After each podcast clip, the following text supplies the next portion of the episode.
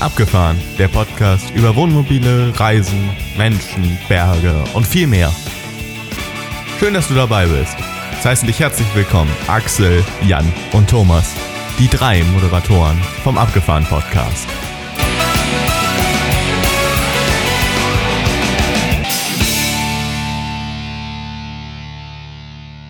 Hallo, Niki und Olli waren die Show beim Abgefahren Podcast Treffen 2023 in Enkirch an der Mosel. Wobei, ehrlicherweise, war es ihr Camper. Ein Tesla Modell Y. Tesla baut Wohnmobile. Aus den USA, live und in Farbe. Herzlich willkommen, Olli. Hi, grüßt euch. Genau. Und live aus Gelsenkirchen, der Thomas. Hallo, Thomas. Ja, ja, hallo ihr beiden. Ich freue mich, dass wir in der Konstellation hier zusammengekommen sind. Ganz genau. Der Olli hat ja was super Spannendes gemacht und wir konnten ihn überzeugen, dass er mit uns eine Episode aufzeichnet. Olli, zum Tesla. Viele haben ja noch keinen Tesla. Insofern kannst du mal kurz erzählen, dieses Modell Y oder Y. Was ist das überhaupt und was kann der Tesla in Bezug auf Camping? Also der Tesla, das Model Y, ist, glaube ich, so die, die mittlere Größe der bisher angebotenen Tesla-Fahrzeuge. Und er gehört wohl zu den Fahrzeugen der Klasse SUV. Und alle Teslas, was denen gemeinsam ist, die haben einen sogenannten Camp-Modus. Also relativ häufig hört wohl die Firma Tesla auf Wünsche aus der Community, aus den Benutzern der Fahrzeuge. Und da haben sich viele einen sogenannten Camping-Modus gewünscht, weil das Fahrzeug ja ein Elektrofahrzeug hat immer eine Wärmepumpe, also ein Heiz- und Klimatisierungssystem, weil die Wärme ja nicht über den Benzinmotor irgendwie in den Innenraum gebracht wird. Somit ist diese dieses Heiz- oder, oder Kühl-Klimatisierungssystem genauso verfügbar, wenn der Wagen halt auch nicht fährt, also speziell die Motoren nicht betrieben werden. Und so haben sich Leute gewünscht, dass man doch den Wagen klimatisieren können sollte, wenn er geparkt und verschlossen ist, was ja technisch dann kein Problem ist. Und man hat dann in den Menüs einen sogenannten Camp Mode Button, den man einfach drückt. Und dann wird der Wagen halt genau auf die Temperatur gehalten, die man vorher gewählt hat, 21 Grad und das egal bei welcher Außentemperatur. Die elektrische Klimaanlage mit der Wärmepumpe läuft halt auch, damit halt auch der Wagen nicht beschlägt, wie man das vielleicht von früher kannte, wenn man länger mit einer Freundin im Auto saß und sich unterhielt. Somit ist der Wagen halt dauerhaft auf der gleichen Temperatur gehalten und äh, beschlägt auch nicht und man kann da total entspannt schlafen. Und ja, genau. Und das hat Tesla dann so umgesetzt. Der Wagen ist dann von, verschlossen von außen. Nur was mir jetzt tatsächlich auffiel, der hat ja auch eine Alarmanlage mit diesen neuen Kameras, die der Tesla besitzt. Die sind leider dann, wenn man den Campingmodus anhat, deaktiviert. Also ich kann am nächsten Morgen nicht sehen, wer versucht hat, ins Auto reinzuschauen. Okay, Aber schade. du es gerade erwähnt hattest, Tesla reagiert auf Kundenwünsche. Wäre doch mal eine Idee, das mal ändern zu lassen. Oder es hat einen bestimmten Grund, warum das ja, hier Jimmy, auf den wir noch zu sprechen kommen, der nutzt einen anderen Modus, den ich nicht so genau verstanden habe. Ich habe das auch probiert, also dann nicht den Camping-Modus zu nutzen, sondern irgendeine andere Einstellung, wo dann die Alarmanlage noch aktiv ist. Das führt aber dazu, dass ich halt im Schlaf von dieser Alarmanlage dann auch geweckt wurde. Das war extrem unschön, weil die Alarmanlage des Teslas äh, innen drin im Auto eine ganz schlimme Musik auf der absolut höchsten Lautstärke zu mhm. spielen beginnt, die man nicht stoppen kann. Also außer mit dem Öffnen des Fahrzeuges mit dem Schlüssel oder Schlüsselkarte. Ich war auch ganz überrascht. Ich habe mal Camping Tesla Modell Y bei Google eingegeben und Google sagte, dass es jetzt 8,9 Millionen Treffer dafür gefunden habe. Ich habe die nicht alle durchgeguckt, sonst wären wir heute noch nicht hier bei der Aufnahme. Genau. Aber du hast ja nicht nur dieses Modell Y, mit dem du ja auch in Enkirch warst, zusammen mit deiner Frau Niki. Das heißt, du weißt ja schon, wie das geht mit dem Camping, sondern du hast ja was Spannendes gemacht und hast einen Tesla getauscht. Kannst du das nochmal so ein bisschen, wie es dazu kam und wie es abgelaufen ist, erläutern? Ja, klar. Also grundsätzlich habe ich halt vorher mit dem ganz normalen Y, Modell Y versucht, äh, drin zu übernachten, irgendwie auf Konzerten, wenn man mal ein Bier zu viel hatte. Und dabei fiel halt auf, dass wenn ich die Rücksitzlehnen umklappe, ist es nicht eine komplett plane Fläche, auf der man liegen kann. Und so war das Schlafen halt nicht so perfekt. Ich suchte also im Internet nach irgendeiner Lösung, wie kann man denn irgendwie da vielleicht sinnvoller schlafen, um diese Fläche auszugleichen, diese etwas schräge Fläche. Und stieß da auf einen jungen Mann aus Kanada, Jimmy, der eine Konstruktion in seinem Model Y verbaut hatte, die halt genau das erfüllte, dass sie diese Fläche komplett egalisiert, also zu einer absolut plangeraden Fläche werden lässt die dann Ausmaße von zwei Meter mal ein Meter in der Breite ergibt, fast.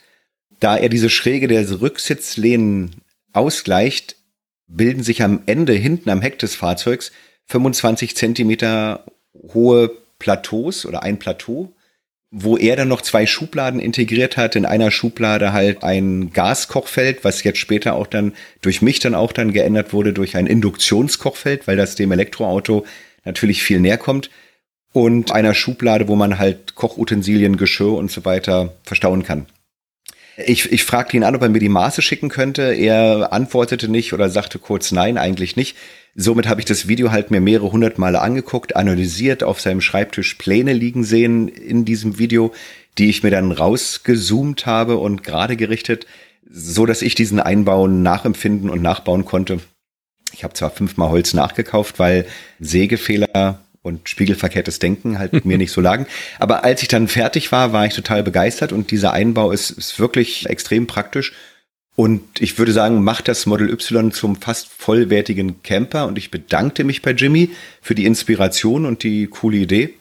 Und wir wurden dann sozusagen, ja, online bekannte Freunde, würde ich noch nicht so behaupten. Das fing erst an, einen Monat später, als ich mit meiner Frau eine Flasche Rotwein genossen hatte dass ich dachte, Mensch, Niki, wir bringen doch unseren Sohn im Sommer nach Kanada zu einem Schüleraustausch und ich könnte doch einfach diesen Jimmy fragen, mutig durch den Rotwein, ob er nicht vielleicht einfach mir sein Auto geben würde und ich im gleichen Zeitraum dann mein Auto in Europa oder in Deutschland zur Verfügung stellen könnte oder würde.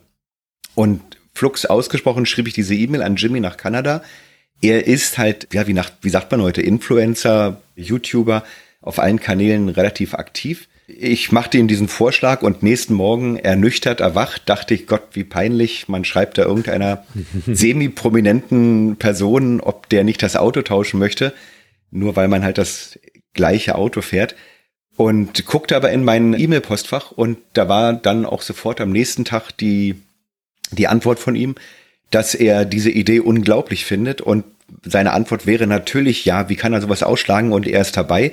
Er bat kurzerhand um die Flugdaten. Ich gab ihm Ankunftsflüge und Abflugsflüge und eine Stunde später antwortete er halt darauf, dass er die Flüge gebucht hätte entsprechend, dass ich dann am 23. August sein Auto in Calgary entgegennehmen könnte und er dann mit meiner Frau und meiner Tochter zusammen nach Deutschland fliegt um dann dort mein Auto zu nehmen, wo ich kurz stutzig war, weil ich ja eigentlich nur das Auto angeboten hatte und nicht gleich die ganze Familie.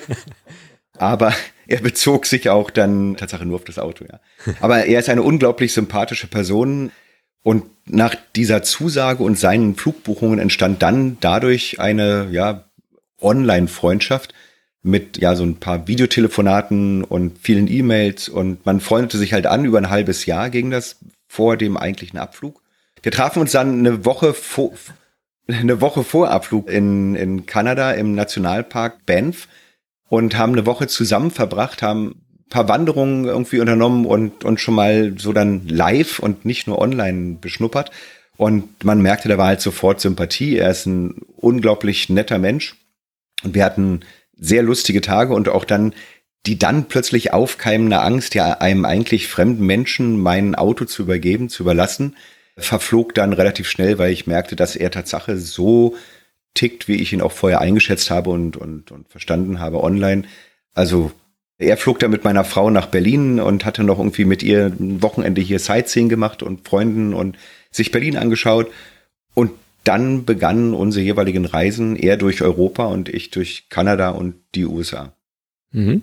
Okay, krass. Unglaubliche Geschichte. Also die Entwicklung dieser Geschichte ist einfach faszinierend wie sich aus zwei wildfremden Menschen dann doch irgendwie so Sympathien entwickeln und dann auch noch mit den gleichen Ambitionen. Und das muss ja auch passen vom Zeitraum her, dass es wirklich so, so gepasst hat.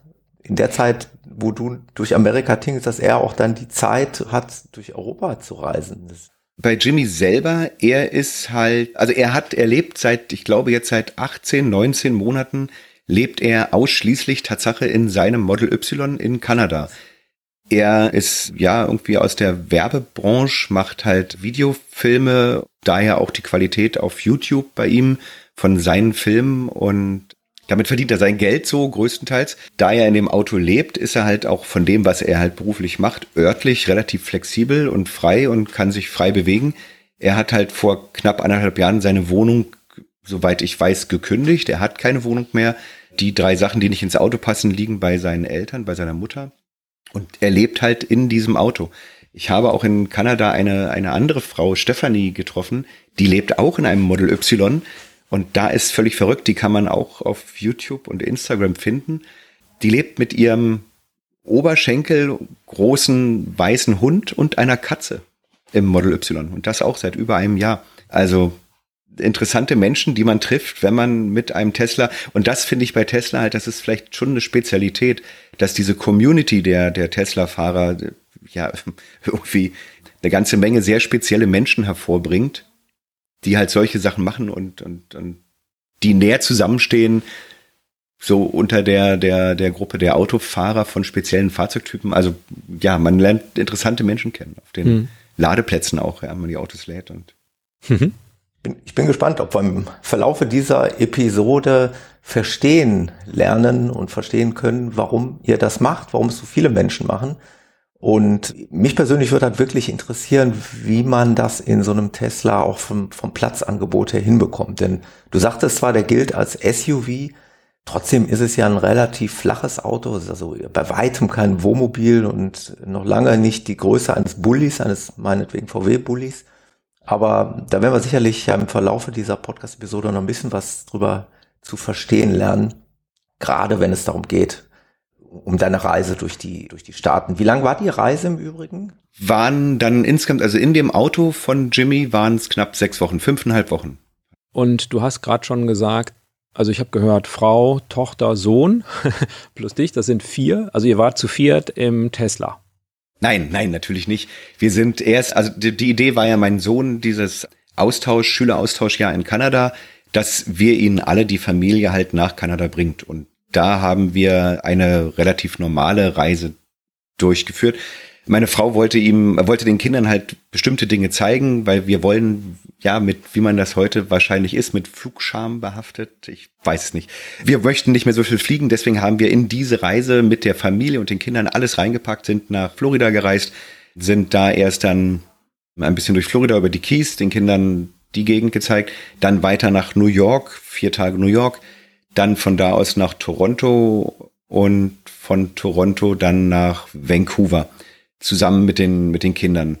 Und mhm. dann sind wir von Vancouver, da haben wir uns ein, ein normales Wohnmobil geliehen, was mich aber unglaublich ärgert, dass ich das getan habe, weil es war tatsächlich so ein amerikanisch, also es war das kleinst mhm. verfügbare Wohnmobil, was bei uns aber hier als unglaublich großes Mobil, Wohnmobil in Deutschland ja, wahrgenommen werden würde. Abgesehen davon, dass der 27 Liter Benzin auf 100 Kilometer verbraucht Danke. hat, was mich als Elektroautofahrer in den Wahnsinn trieb. Ja.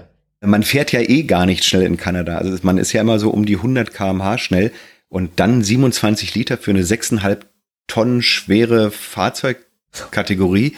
Das hat mich in den Wahnsinn getrieben. Ich bin dann letztendlich nur noch mit 60 kmh gefahren und habe es so auf 21, 22 Liter runterdrücken können. Aber das war der gemeinsame Familienurlaub und da sind wir halt ganz langsam von Vancouver über Vancouver Island einen relativ normalen touristischen Weg abgefahren, um dann irgendwann im Banff National Park dann auf Jimmy zu treffen. Ja, und dann sind wir gemeinsam mit ihm halt diese schon kurz angesprochene Woche durch den Nationalpark, haben ein paar Wanderungen unternommen, unglaublich schöne Gegenden gefunden. Und es ist halt in Kanada auch, ja, ein sehr großer Trend, als Camper unterwegs zu sein. Oder ich wüsste gar nicht, wie man anders diese ganzen Orte anfährt, wenn man das nur mit einem Auto und, und Hotels versuchen würde. Das wäre relativ schwer möglich. Also mhm. ist, wir waren wirklich in einer absoluten Wildnis. Es gab keinen Mobilfunkkontakt mehr. Man muss auch unbedingt daran denken. Ich habe das nicht getan daran zu denken, sich die Karten bei Google Maps vorher offline runterzuladen, weil man hat wirklich keinen Mobilfunkempfang und das ist dann eine ganz neue Erfahrung, 300 Kilometer Umfeld und kein Mobilfunknetz. In dem Zusammenhang würde ich schon mal gerne eine Frage aus unseren Sendungsnotizen vorziehen, weil es gerade so gut reinpasst, weil du es gerade beschrieben hast. Wie sieht denn allgemein das Camping in, in, in den Staaten oder in Kanada, in Amerika im Allgemeinen aus, wenn du die Campingplätze mit Europa oder speziell Deutschland vergleichst, kann man da irgendwas vergleichen? Gibt es Unterschiede? Wie kann man das beschreiben? Oder sieht es ähnlich aus wie bei uns? Also in den Nationalparks, da gibt es relativ viele Stellplätze, die auch perfekt organisiert sind, also mit einer Feuerstelle, einem Tisch und zwei Bänken ringsrum, die man über eine bestimmte Plattform halt vorreservieren kann, liegt dann immer so zwischen 15 und 25 Dollar pro Nacht, was halt so 10 bis 20 Euro entspricht. Diese Plätze, man sieht im Grunde seinen Campingnachbar nicht. Ich habe mir das vorher auch gar nicht so vorstellen können. Das ist so mhm. unglaublich groß, dass das nächste Fahrzeug halt dann Ach. 50, 60 Meter entfernt steht und man seine Nachbarn im Grunde nicht wahrnimmt. Es gibt keine Duschen auf diesen Plätzen. Es mhm. gibt interessante, wie nennen wir diese Toiletten? Plumps, Plumpsklos. ja, ich, das ist schwieriger, wenn man da dann, also ich hatte so meine Schwierigkeiten mit diesen Toiletten und mir fehlte halt irgendwie die Dusche. Und das ist halt dann auch das Problem in unserem Camper, den wir da hatten, dieser 6,5 Tonnen Camper, der hatte natürlich eine Dusche und einen Wassertank. Aber der Tesla hat das natürlich nicht. Also mhm. Der hat halt eine Dusche, die außerhalb des Fahrzeuges stattfinden würde, was aber wiederum in den USA und Kanada nicht anzuraten ist, in der Öffentlichkeit zu stehen. Mhm. Ja, es gibt also viele Campingplätze in den Nationalparks die man auch ohne Probleme, ohne Vorreservierung immer für eine Nacht spontan eigentlich bekommen kann. Das sind im Grunde ja keine Camping, das sind Stellplätze oder Wildnis-Campingplätze. Und dann gibt's natürlich ganz normale Campingplätze, wie sie bei uns in Europa auch zu finden sind. Aber weniger in den Nationalparks, sie sind da mehr in der Nähe der Städte. Aber das ist halt genau das, was ich halt nicht so mag, auf einem großen Campingplatz mit mehreren hundert sehr dicht zusammenstehenden Wohnmobilen oder Wohnwagen zu stehen. Ja, ansonsten darf man eigentlich auf allen Parkplätzen wo es nicht ausschließlich verboten ist oder ausdrücklich verboten ist, darf man eigentlich auch stehen. Mhm. Und wir haben dann die Supermarktkette Walmart, ich weiß nicht, ob die bekannt ist, aber in den USA und Kanada ist die, glaube ich, die größte Supermarktkette. Dieser Supermarkt gewährt halt. Glaub, die in Deutschland gibt's die auch? Äh, die gab es mal eine Zeit lang. Also Walmart hatten wir tatsächlich mal in mhm. Gelsenkirchen, ist aber auch schon einige Jahre her. Und dann sind sie irgendwann wieder verschwunden vom deutschen Markt. Ja, und die sind unglaublich groß, ist ein groß Allsortimenter vom Autoreifen bis zur Kekspackung. Und die haben unglaublich große Parkplätze, so wie in den Staaten hier sowieso alles unglaublich groß ist. Und der Regel nach haben die immer einen bestimmten Bereich auf ihren Parkplätzen, der dann auch ausgewiesen ist. Und wenn man sich kurz meldet und sagt, ich würde hier heute Nacht schlafen wollen, dann ist das bei diesen Walmart-Parkplätzen immer möglich. Hat halt den unglaublichen Vorteil, dass der ganze Parkplatz mit WLAN versorgt ist und ja, der größte Kühlschrank der Welt halt direkt vor dem Camper. ähm, jetzt nicht unbedingt in der schönsten Natur gelegen und an den Orten, wo man unbedingt sein möchte, aber wenn man mal eine Nacht eine Pause möchte, man kann die Waschräume nutzen, äh, nutzen im Supermarkt, die auch da vorhanden, da vorhanden sind und halt einkaufen gehen und WLAN. Also das war vor allem für die Kinder halt wichtig, plötzlich wieder im Internet zu sein für eine Nacht. Ja. Jetzt war es gab es ja zwei Teile. Einmal die, den Teil, den du mit deiner Familie gemacht hast und dann habt ihr euch in Calgary getroffen, habt die Teslas getauscht. Nein, kann man nicht sagen, weil er hatte deinen ja noch nicht. Du hast dann seinen Tesla bekommen und das ist ja jetzt der, der Teil, den wir uns vielleicht mit dir nochmal durchhören möchten. Hattest du denn jetzt für diesen Teil den den, den du fahren wolltest. Also erstmal, wir befinden uns in Calgary, das ist im Westen von Kanada, also so nicht so ganz im Westen, da wäre Vancouver ganz im Westen, ne? aber schon im westlichen östlich Teil. Östlich der Rocky Mountains gelegen, östlich der Rocky Mountains ist das gelegen. Das heißt, du hast den Westen, den Westen von Kanada und von den USA bereist. Hast du dir diese Route vorab geplant? Also hattest du jetzt für jeden Tag, heute fahre ich nach Honhonhon oder bist du in Calgary angekommen und hast gedacht, oh, heute mal nach Edmonton oder heute fahre ich jetzt nach Vancouver oder wie war das? Na, da, ja, das ist eigentlich der Grund, warum ich gerne campe, weil ich mir halt dann vorher nicht so unbedingt die Wegstrecke und die genauen Orte aussuche, wo ich hin möchte. Das finde ich halt gerade. Aber ich hab, bin immer schon so gereist, auch in ganz jungen Jahren, dass ich halt mit einem Reiseführer und dem Rucksack los bin und mich dann hab treiben lassen, wo es mich hinführt. Und ich habe da eigentlich auch nie negative Erfahrungen mit gesammelt, dass man sich dann irgendwie einsam alleine und äh, verloren fühlt. Nur, also wenn man diese beiden Teile der Reise so sich anschaut, den ersten Teil, wo natürlich die Familie bei ist, die Kinder, die Frau, da sind halt bei jeder Person wahrscheinlich oder sind definitiv gewisse Erwartungen da, was man gerne sehen möchte und erleben möchte. Und da hatten wir uns schon einen Plan gemacht für diese gemeinsame Familienfahrt. Also wir sind dann nach Vancouver Island und dann über die Rocky Mountains ganz langsam bis in den Banff National Park, wo wir dann Jimmy treffen wollten. Und das war geplant. Und dann diese knappe Woche mit Jimmy zusammen, das war ja, um sich kennenzulernen, generell. Und als dann Jimmy und meine Familie abgereist sind, begann halt der zweite Part meiner Reise, die man wahrscheinlich aber auch so egoistisch nur alleine durchführen kann. Und also die erste Woche war noch mein Sohn dabei, weil seine Gastfamilie halt erste Woche später irgendwie den geplanten Übergabetermin für meinen Sohn hatte. Und wir haben halt dann in Calgary gestanden, Frau, Tochter, Jimmy weg und wir hatten diesen Tesla. Was machen wir? Wo willst du hin? Und er sagte, er würde gerne in einen Rollercoaster-Park und der größte Rollercoaster-Park ist halt in Kalifornien, in der Nähe von Los Angeles, irgendwie Six Flags. Und da haben wir auch, da ich auch Freunde in der Nähe von Los Angeles und da habe ich gesagt, du Mensch, kein Problem, lass uns nach Los Angeles fahren. Was natürlich schon mittelschwerer Wahnsinn war, weil von Calgary aus äh, Kanada runter nach Los Angeles sind das, ich glaube, 2800 Kilometer. Das ist also echt ein großer Ritt. Und ich selber war auch erst anfangs ein bisschen unsicher. Ich bin ja Elektroauto erfahren. Ich fahre seit fünf Jahren elektrisch. Dachte aber auch, Mensch, so eine Strecke durch mehrere Bundesstaaten über fast 3000 Kilometer, ob da das Ladenetz so passend vorhanden ist, aber das war überhaupt kein Problem. Ich glaube, es waren insgesamt acht oder neun Ladepausen auf 3000 Kilometer. Das ist also völlig erträglich. Das haben wir in drei Tagen dann wirklich abgerissen durch mehrere Bundesstaaten, Montana, Ohio, Utah, um dann irgendwann in Kalifornien anzukommen nach drei Tagen. Achterbahn, Rollercoaster Park abgerissen mit meinem Sohn, dann die Freunde besucht in Los Angeles, bis dann mein Sohn von dort aus zurückgeflogen ist nach Calgary, weil die Zeit nicht mehr reichte, um wieder drei Tage zurückzufahren. Und dann habe ich im Grunde meinen Trip dann wirklich ganz alleine ab Los Angeles dann gestartet. Mhm. Aber ohne große Planung, was ich wirklich machen möchte. Ich habe mich einfach treiben lassen von all dem, was mich halt erwartet hat. In Kalifornien liegen natürlich, oder in der Nähe von Kalifornien liegen natürlich schon einige spannende Punkte, die ja auch touristisch glaube ich, spannend sind. Also Los Angeles an sich, dann natürlich San Francisco und so weiter.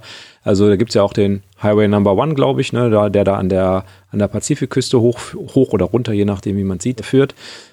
Genau, wo war denn, wo war denn so deine Route? Also kannst du deine Route mal grob beschreiben, wenn jetzt jemand auch sagt, Mensch, USA habe ich auch schon im Kopf. Wo, wo ging es ungefähr lang? Ja, ich bin den, den Highway Number One. Also ich bin grundsätzlich nicht so Sightseeing interessiert. Ich mhm. interessiere mhm. mich auf meinen Reisen mehr für die Menschen in den jeweiligen Ländern, die zu treffen, mit denen Gespräche zu führen, zu sehen, wie ticken die, was denken die. Das ist eigentlich so mein Hauptinteressensbereich. Klar, wenn ich natürlich gucke, was kann man da alles sehen, da sind halt so viele Punkte, wo man hin hätte wollen können. Und da sind dann auch sechs Wochen doch auch wieder sehr wenig. Ja, das ist mhm. natürlich ein auch ein Luxusproblem zu sagen, sechs Wochen Urlaub sind wenig. Aber ich bin dann im Grunde einfach Richtung Norden wieder hochgefahren am Pazifik, diesen besagten Highway Number One. Bin aber dann immer, wenn ich Orte gefunden habe, wo ich auf nette Menschen getroffen bin, das war anfangs in der Nähe von Palmdale, das ist nördlich von Los Angeles, 70 Kilometer. Da bin ich in eine Art Farm, in einen, ja so für Digital, digitale Nomaden. So, so ein Punkt, wo man da wird Kunst gemacht und das war so ein netter Ort, wo ich einfach dann zehn Tage hängen geblieben bin. Das war im Grunde mein Problem. Dann verliert man halt schnell viel Zeit. Aber was heißt verliert? Die Tage waren ja sehr schön. Von daher, ich sehe das halt nicht so, dass ich dann halt den, den, den nächsten Nationalpark dafür nicht sehen konnte, weil die Zeit nicht mehr reichte. Das ist halt nicht so schlimm. Ich hätte auch vorher abreisen können. Und lass mich dann einfach treiben und das ist halt in dem normalen Pkw äußerlich ist der das Model Y ja ein normales Fahrzeug, ein normales Auto auch nicht so zu erkennen als Wohnmobil oder Camper, so dass ich einfach dann den Highway Nummer eins, Nummer one, der direkt am Pazifik langläuft, Richtung Norden gefahren bin und da, wo ich halt mich wohlgefühlt habe, direkt am Meer, da bin ich halt stehen geblieben, habe den Wagen halt in normale Fahrzeugreihen eingereiht und habe dann dort übernachtet oder direkt am Strand, wo man halt parken durfte, auch wenn das Camping dort verboten war. Ich habe ja nicht gecampt, ist ja ein normales Auto. Und man sieht im Grunde von außen auch nicht, dass ich da drin schlafe. Das ist jetzt so nicht groß erkennbar und habe das halt genossen, an diesem Highway dazustehen und morgens aufzuwachen, den Kofferraum aufzumachen und dann einfach auf den Pazifik zu gucken, den ersten Kaffee halt so zu genießen aus dem Auto heraus. Also das war einfach. Du hast gerade die Begegnung mit den Menschen angesprochen. Ich kann das komplett nachvollziehen. Ich glaube, das ist ja wahrscheinlich so mit das Spannendste, was man dann erleben kann, mal abgesehen von den Sehenswürdigkeiten der Natur und vielleicht dessen, dass man vielleicht noch nie in Amerika war. Also mir geht's so. Also ich werde auch wahrscheinlich erstmal total erschlagen von diesem Land. Aber die Begegnung mit den Menschen, wie reagierten denn die Menschen dort, wenn ein Europäer, ein Deutscher in einem Tesla übernachtet? Ist das was Besonderes gewesen oder sind die da so crazy, dass die sagen, ach, noch so einer? Erstmal habe ich grundsätzlich gestaunt, dass die Ablehnung gegen Elektrofahrzeuge auch in den USA relativ groß ist. Also oh. es unterscheidet sich eigentlich nicht so sehr zu Deutschland oder Europa, obwohl das Fahrzeug ja eigentlich natürlich ist es ein amerikanisches Auto, eine, ein amerikanisches Unternehmen. Und äh, die Ablehnung war da aber auch groß, dass das Quatsch ist, Elektroautos und das bringt doch alles gar nichts. Aber mit denen habe ich mich da natürlich auch nicht groß beschäftigt. Das kenne ich ja auch aus Deutschland. Grundsätzlich hatte ich nur ein paar Visitenkarten von Jimmy auch im Auto, weil er natürlich schon daran interessiert ist, ja, seinen Kanal wahrscheinlich so ein bisschen publik zu machen. Und mittlerweile, jetzt ein Jahr später, hat Jimmy auch angefangen, diesen Einbausatz, den er und ich ja bei uns im Auto verbaut haben mit Bett, Küche, Dusche und so weiter, zu vermarkten über Kickstarter. Also er verkauft mhm. den mittlerweile. Da erklärt sich natürlich auch, warum er mir damals bei meiner ersten Anfrage als völlig fremder Mensch nach den Maßen für sein Einbau und Einbaupläne er mir die nicht rausrücken wollte, weil er da halt schon plant, das irgendwie zu vermarkten. Relativ günstig, also dieser gesamte Einbau für was man da dann als Bett, Küche und Geschicht Camping-Einbau hat, liegt um 1000 Euro, einschließlich weltweiten Versand. Ist also nicht mal teuer. Und ganz viele fragten mich natürlich, also mehr eigentlich, wenn ich irgendwo übernachtet habe, dann war da morgens, vielleicht wenn ich mir einen Kaffee gekocht habe, mal jemand, der vorbeikam und fragte, was das denn ist, wie ich denn darauf komme. Die, die Resonanz war viel größer an den Tesla-Ladepunkten, wenn ich da eine halbe Stunde das Fahrzeug geladen habe und mir dann irgendwie einen Kaffee gemacht habe, zumal der Wagen auch auf, Aufkleber genau. trägt. Tesla Camping, dass ich dann sofort von anderen Tesla-Fahrern angesprochen wurde. Und die Visitenkarten, die ich da hatte, ich weiß nicht, waren vielleicht 40, 50 Stück, die waren schon nach ein, zwei Wochen halt komplett vergeben an, an viele interessierte Tesla-Fahrer an den Lade, Ladestationen. Der Amerika, also ich, was ich so mitbekommen habe und glaube, also in Amerika, Kanada ist Camping weitaus populärer als bei uns in den Niederlanden, in Europa wo man ja mal denkt, die Niederländer wären die größten Camping-Enthusiasten. Das ist also in den USA total normal, mit dem Camper unterwegs zu sein. Und klar, Tesla-Fahrer waren dann natürlich an dieser Version auch extrem interessiert. Okay, und du, du hast gesagt, du bist jetzt am Highway, Highway Number One lang gefahren Richtung Norden. Und wie, wo führte die Route dich dann hin, nachdem du diese zehn Tage Stop bei den Digitalnomaden beendet hattest? Also ich bin von da aus hoch als erstes Richtung Sil äh, Silicon Valley, also Richtung San Francisco im Grunde. Dort habe ich, das sind 700 Kilometer von Los Angeles bis San Francisco ungefähr. Ich habe zwei, drei Stops gemacht irgendwo am Pazifik, um da dann Pausen einzulegen, direkt am, am Atlant, am Ozean. Bin dann ins Silicon Valley, weil ich gucken wollte bei dem Apple-Event. Genau, also von Los Angeles Richtung San Francisco und das war genau, das war auch noch einer der Punkte. Jimmy und ich haben uns abgesprochen, welche Gegenden wir denn bereisen können mit dem jeweiliges, jeweilig anderen Auto oder welche wir nicht bereisen sollten. Und klar, ich habe halt gesagt, Nähe Ukraine, Russland, dort sollte man sich halt nicht bewegen. Das war ihm auch jetzt gar nicht Tatsache als Amerikaner jetzt so bewusst, wo dieser Konflikt in Europa Mhm. Ich habe halt gesagt, Moldawien, Ukraine, da sollte man natürlich jetzt in die Gegend dann nicht unbedingt reisen und vielleicht irgendwo auch Kosovo nicht, aber das war eh nicht sein Plan. Und er hat halt gesagt, ich kann die ganze USA und Kanada nutzen oder aber halt ab Mexiko wäre ihm das nicht mehr so lieb und er hat San Francisco und Portland gebeten auszunehmen. Was sehr schade war, ich habe das Tatsache so im Vorfeld auch nicht mitbekommen. San Francisco hat ein unglaubliches Obdachlosen- und Drogenproblem und eine relativ starke Kriminalität. Ich habe das dann mir erlesen und war da auch relativ geschockt, dass ich kenne San Francisco von vor 15 Jahren, wo ich letzte Mal dort war. Unglaublich schöne Stadt. Jetzt relativ ja, gefährlich, das ist immer relativ, aber er wollte nicht, dass ich mit seinem Auto da reinfahre, weil halt die Gefahr von, von Überfällen oder Beschädigung am Fahrzeug da sehr groß war.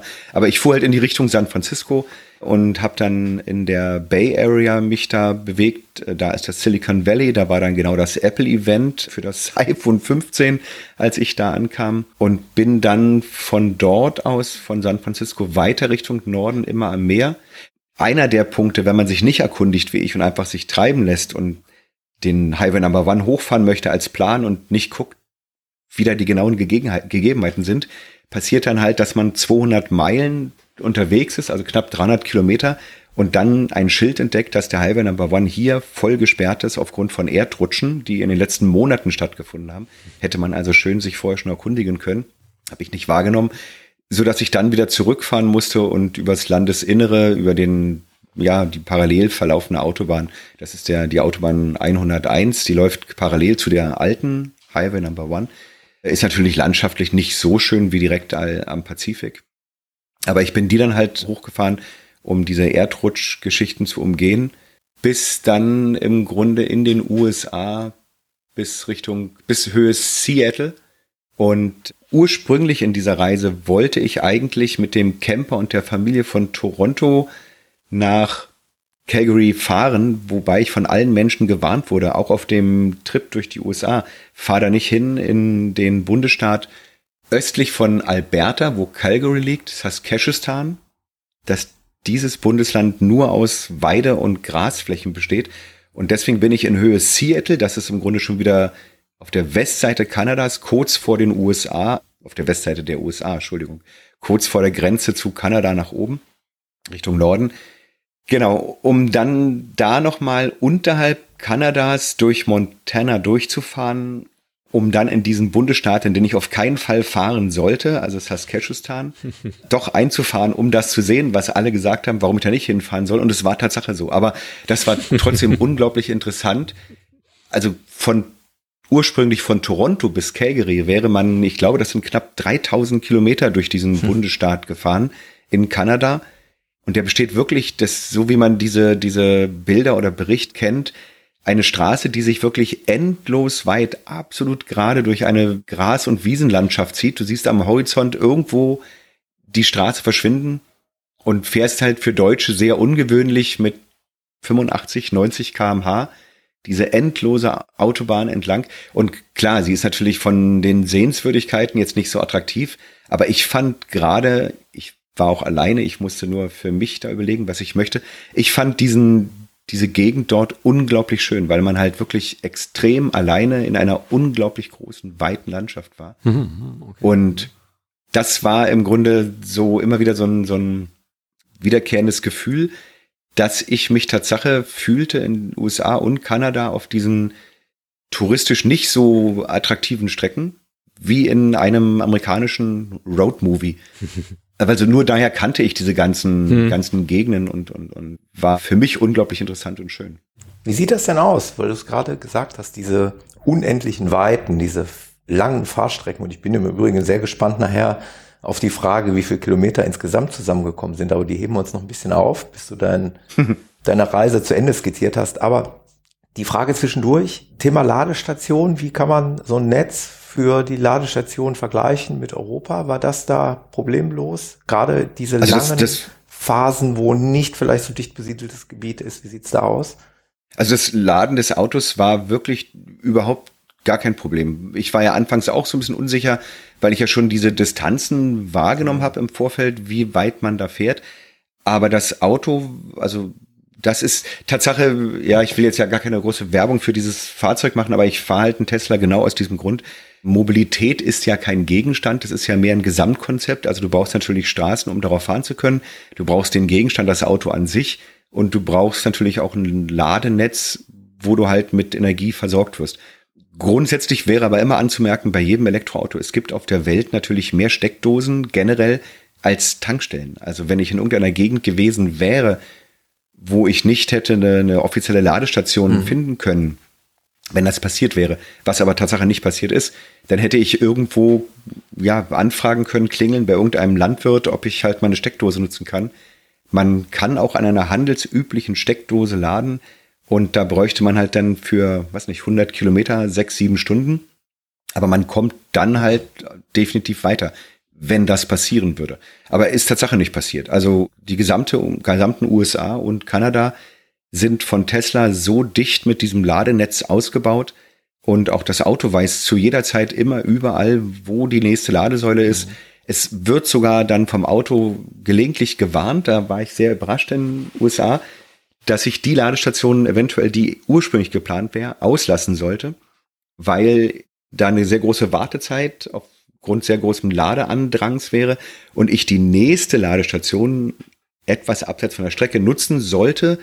Dadurch hätte ich aber einen insgesamt Zeitvorteil von 20 Minuten. Also das hält dann das Auto mit und dann folgt man dem einfach und man sieht auch live im Auto die ganze Zeit, wie viele Fahrzeuge sind gerade an wie viele Ladesäulen dort angeschlossen. Also die Ladeparks bestehen da auch nicht aus zwei Säulen oder vier Säulen wie bei anderen Anbietern, speziell in Deutschland hier, sondern es sind halt zwölf, 40 oder 60 Ladesäulen. Und ich sehe dann, da sind 20 frei, fünf frei, je nachdem. Und was ich auch ganz interessant fand, kannte ich aus Deutschland auch nicht, wenn ich gerade am Laden war und dann der der Andrang an den Ladesäulen sehr groß wurde, dann bekam ich im Display eine Hin einen Hinweis, dass ich jetzt nicht bis zu den eingestellten 90 Prozent laden sollte, sondern dass das System mich automatisch auf 80 Prozent begrenzt hat, weil die andere, weil die Nachfrage nach den Ladesäulen gerade sehr groß wäre und die anderen Fahrzeugteilnehmer nicht so lange warten sollten. Man kann das dann händisch wieder überschreiben und sagen, nein, ich möchte aber 90 Prozent und nicht nicht 80, aber dieses ganze System, dieses ganze Ladenetz und das Auto ist im Grunde eine Einheit und das denkt im Grunde mit und denkt mit, versucht halt den, den, die Nachfrage und das Angebot zu steuern naja. über eine, ja. Ich, ich verstehe, die Denkweise ist eine andere als bei Fahrern mit fossilen Brennstoffen, wo du selber entscheiden musst, wann muss ich tanken und wo finde ich die nächste Tankstelle. Natürlich können mittlerweile auch Verbrennermotoren oder Autos mit Verbrennermotoren können dir, also mein Auto macht das auch, bietet mir an, die nächste Tankstelle zu suchen. Aber ich verstehe schon, das ist eine ganz andere Dimension, eine ganz andere Intelligenz, die dahinter steht. Du belässt das der Regel nach halt dann schon dem Auto. Okay. Man, man lädt auch halt ein Elektroauto nicht, wenn es leer ist. Man lädt immer dann, wenn man laden kann. Mhm. Also ja, dieser geflügelte Satz, steht er, dann lädt er. Das ist im Grunde das, was man sich einprägen sollte, wenn man elektrisch fährt.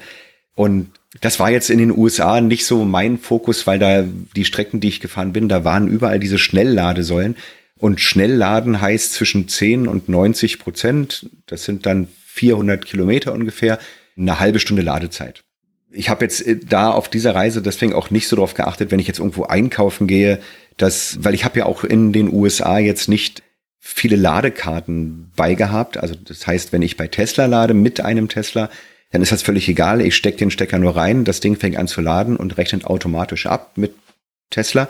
Wenn ich jetzt an anderen Ladesäulen laden würde, bräuchte ich spezielle Verträge mit diesen Anbietern und müsste dann sogenannte Ladekarten haben, die ich an die Säule ranhalte. Das ist dann alles ein bisschen komplizierter und für diese fünf, sechs Wochen habe ich mir jetzt nicht irgendwelche Verträge besorgt für die USA und hatte auch keine Karten von Jimmy, weil das Tesla-Netz reicht aus. Aber in Europa wäre es schon so, wenn ich dann dann eine Nacht am Walmart stehen würde, also an einem Supermarkt, dann würde ich mir schon einen Supermarkt suchen, der Regel nach, der auch eine Ladesäule hat, die dann von mir aus auch langsam lädt, was ich vorhin gesagt habe, in, in fünf, sechs Stunden, 100 Kilometer, weil da ist es mir egal. Ich stehe halt dann, schlafe und dann lädt das Auto. So mache ich es halt hier in, in Deutschland. Und das macht Jimmy halt in Kanada auch, wenn er unterwegs ist. Er stöpselt sich dann an langsamen Ladestationen an. Das ist jetzt wahrscheinlich auch viel zu viel zu erklären, aber es gibt halt Ladesäulen, die laden schnell, es gibt welche, die laden langsamer. Und wenn man nachts übernachtet, dann ist es natürlich sinnvoll, wenn ich mich an eine langsam ladende Säule anstöpsel. Nächsten Morgen wache ich auf, der Wagen ist dann voll geladen und ich kann halt direkt einfach losfahren und habe wieder meine 500 Kilometer Reichweite. Und das hat halt in der Nacht getan, ohne dass ich da groß was von, von gemerkt habe. Und äh, auch das, was ich vorhin angesprochen habe, das Heizen oder Klimatisieren während des Schla ja, während des Campingmodus, das also verbraucht, ich habe das einmal gehabt in Österreich, bei minus sieben Grad und Fahrzeugtemperatur von gewünschten 20 Grad Temperatur zu halten über Nacht in diesem Campingmodus ungefähr ein Prozent des Akkustands pro Stunde. Das mhm. heißt, wenn ich da also acht Stunden stehe und schlafe, sind da irgendwie acht, neun Prozent am nächsten Morgen weg. Und der Campingmodus ist auch so intelligent, sobald ich 20 Prozent Restkapazität im Akku erreiche, wird der Campingmodus deaktiviert. Also ich wache nicht morgens auf und bin schieben. da bei 0 Prozent und stehe da und komme nicht weg, muss dann schieben. Sobald der Akku 20 Prozent erreicht, wird der Campingmodus deaktiviert. Man merkt das nicht, außer dass es vielleicht kälter würde, wenn man dann schläft bei minus 7 Grad. Aber generell zu der Frage von ein Prozent kann man so ungefähr rechnen pro Stunde geht für den Campingmodus durch Klimatisierung und Heizung halt verloren. Mhm. Und wenn man da halt dann an der Ladesäule hängt, ist das natürlich noch viel besser. Das hatte ich auch bei offiziellen Campingplätzen. Campingplätze ist genau wie halt in Europa. Da kriegt man halt auch Spots mit Stromversorgung, Wasser, Abwasser. Man zahlt dafür halt extra. Und der Strom, den man da, was man da extra bezahlen muss, das sind vielleicht so fünf Dollar bei so einem Stellplatz. Und das ist natürlich nicht dazu geeignet, um Elektroautos zu laden. Mhm. Denn mittlerweile wissen die das auch und reagieren da relativ empfindlich, wenn man denn an diese Stromversorgung sein Fahrzeug anschließt und irgendwie 100 Kilowattstunden in der Nacht aus der Leitung saugt, weil das ist ja dann echt Geld. Und wenn in Amerika ist der Strom jetzt noch relativ günstig, das sind dann irgendwie so 20 Cent. Aber wenn ich halt 100 Kilowattstunden A 20 Cent mir da aus der Ladesäule oder aus dem Stromanschluss rausziehe, dann ist das ein großes Verlustgeschäft für den Campingplatz. Und da reagieren die auch relativ empfindlich. Mhm. Das habe ich mhm. so auch dann erfahren. Und ich habe dann halt bei, bei nächster Gelegenheit schon vorher gesagt, mein Akku ist voll. Ich würde nur gerne den am Strom anschließen, damit ich das, was ich nachts verheize, dafür ist er ja auch gedacht, genau wie bei jedem normalen Wohnmobil, dass ich halt den Strom ausgleiche, der hm. da verloren geht durch das Klimatisieren, dann durch den Ange. Und dann war es okay? Dann waren Sie beruhigt oder? Und dann war es der Regel nach okay, ja, ich weiß, ein, also einmal kam dann auch Tatsache der Platzbetreiber mit zum Auto und hat auf die Akkustandsanzeige hm. geguckt, ob der Wagen wirklich voll war. Und da war er irgendwie bei 92 Prozent, also er war wirklich voll. Und dann sind die auch beruhigt. Das war natürlich in den ersten Jahren, wo ich unterwegs war, elektrisch und dann mal im Wagen geschlafen habe, vielen Campingplätzen gar nicht bewusst, dass die natürlich, wenn die am Strom angeschlossen sind, die Elektroautos, dann halt sich den Akku vollladen. Und das ist dann halt ein Verlustgeschäft definitiv für so einen Campingplatz, wenn sich da jeder ja, Elektrocamper dann seine 50, 60, 70 Kilowattstunden aus der Leitung zieht. Und auch die halt, Infrastruktur ja. ist ja vielleicht nicht dafür gemacht. Ne? Also das ist diese hohen Dauerbelastungen, also sind ja auch ungewöhnlich, hat man ja normalerweise nicht. Ne? Das kannst du einstellen. Wenn du an einer normalen Steckdose hängst, dann, dann zieht er mit, das, das sind ja alles so Details, so hm. normale Steckdosen in Europa, Deutschland sind irgendwie mit 16 Ampere abgesichert und der Tesla zieht auch nur maximal, ich glaube, mit 10, 11 Ampere hm. den Strom aus der Steckdose. Ja. Das entspricht dann so wie einem Föhn, der an der Steckdose dranhängt. Den hast du aber ja nicht acht Stunden an, normalerweise den Föhn, das meine ich. Hat man also natürlich selten, selten acht Stunden ja, an. Also eine Steckdose könnte schon wärmer werden und. Okay, wo wir gerade bei den, bei den Spezialitäten vom Tesla sind, hat ja keinen Motor, also er hat eine Motorhaube, es sieht erstmal aus wie ein Auto mit einer Motorhaube, aber er hat ja keinen Motor darunter. Was hatte denn das Auto vom Jimmy als, als Campingausstattung? Du hast schon gesagt, diese Liegefläche mit den Schubladen drunter und eine, eine Herdplatte, auch mit Induktion. Wo kommt denn da der Strom her? Und was noch? Ja, zu dem Strom leider gibt der große Akku des Fahrzeuges mit glaube ich, 75, 80 Kilowattstunden Kapazität, das nicht her für andere Elektrogeräte, also dass ich an diesem Akku jetzt den Föhn oder das Induktionskochfeld anschließen könnte. Direkt, das geht leider nicht. So hat er in seinem Auto, genau wie ich auch in meinem, ein, ein wie nennt man das? Powerstation. Ähm, ein, ein, eine Powerstation, genau. Mhm. Von, ich habe, ich glaube, er genauso wie ich, ungefähr eine Kilowattstunde Strom hängt da drin. Also man kann halt dann einen 1000 Watt Föhn eine Stunde betreiben, glaube ich, wenn man das so mhm. mal aufpulselt. Und damit lässt sich das Induktionskochfeld ohne Probleme betreiben. Eine Kaffeemaschine, eine Espressomaschine, ein Kühlschrank, der im Auto auch mit verbaut ist. Genau zu deiner Frage mit dem Motor. Also er hat natürlich Motoren, der Wagen, aber eben nicht vorne unter der Motorhaube. Unter der Motorhaube ist der sogenannte Frunk. Das Wort Trunk heißt ja Kofferraum. Und weil das der vordere Kofferraum ist, ist da das geflügelte Wort dann Frunk, also Front Trunk. Und dort war bei Jimmy ein Kühlschrank verbaut Und um diesen Kühlschrank ringsherum war noch halt Stauraum für einen separaten kleinen Gaskocher, so ein Jetboil, um sich mal schnell einen Kaffee heiß zu machen. Paar Lebensmittel waren da noch untergebracht, die nicht gekühlt werden mussten. Und im hinteren Kofferraum habe ich halt dann, wenn ich die Schubladen dieser Konstruktion eingefahren habe, habe ich halt den hinteren kleineren Bereich des Kofferraums für Gepäck. Und im Boden unter diesem hinteren Kofferraum ist nochmal ein unglaublich großer Raum, der also ohne Probleme eine riesengroße Sporttasche nochmal verstauen lässt. Also, dass ich im Grunde meine Tasche war halt, ja, nun hat Jimmy auch viele Dinge in seinem Auto belassen, die er nicht braucht auf seiner Reise in Europa und da er ja keine Wohnung hat, konnte er das auch nicht groß verstauen. War also für mich jetzt auf der Reise relativ viel Platz belegt in seinem Auto. Ich hatte meine Tasche, normalerweise hätte ich sie unter dem hinteren Kofferraum in dieser großen Mulde verpackt, meine Tasche.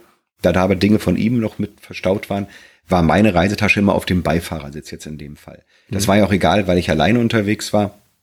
Aber im Normalfall hätte man halt hinten oder vorne ohne Probleme Platz für eine Reisetasche für einen sechswöchigen Urlaub, die man verstauen kann und hat halt dann den jeweils zweiten Kofferraum für einen Kühlschrank, wie jetzt in Jimmys Fall vorne, oder für, für Lebensmittel frei. Ja. Ich habe noch einen Tisch gesehen, den du manchmal genutzt hast, der irgendwie an der Motorhaube irgendwie befestigt Ach. wurde.